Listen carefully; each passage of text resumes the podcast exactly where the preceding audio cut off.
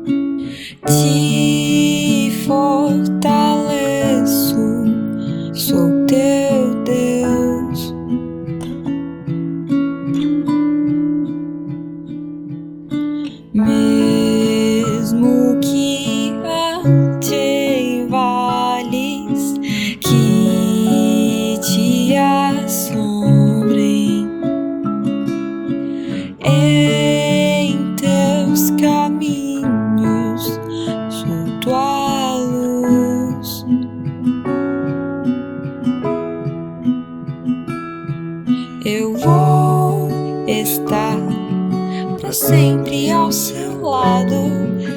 Em silêncio nesse dia, Jesus chama cada um de nós por nosso nome original e pergunta: Você me ama mais do que qualquer pessoa, do que qualquer coisa do mundo, em qualquer situação?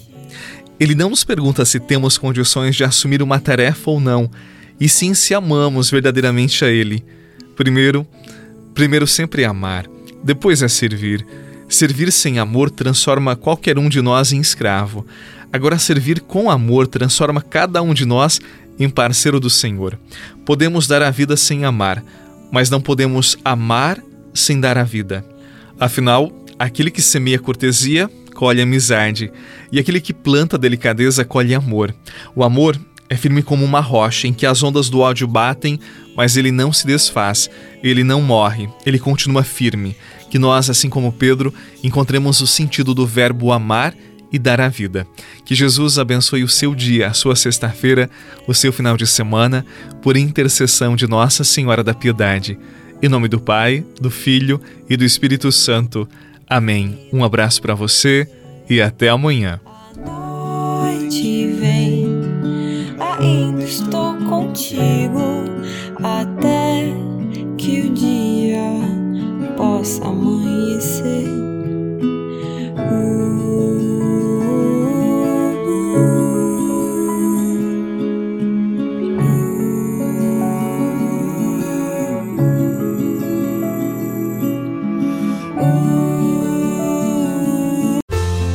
Você rezou com o Padre Eduardo Rocha, pároco da Catedral de Tubarão.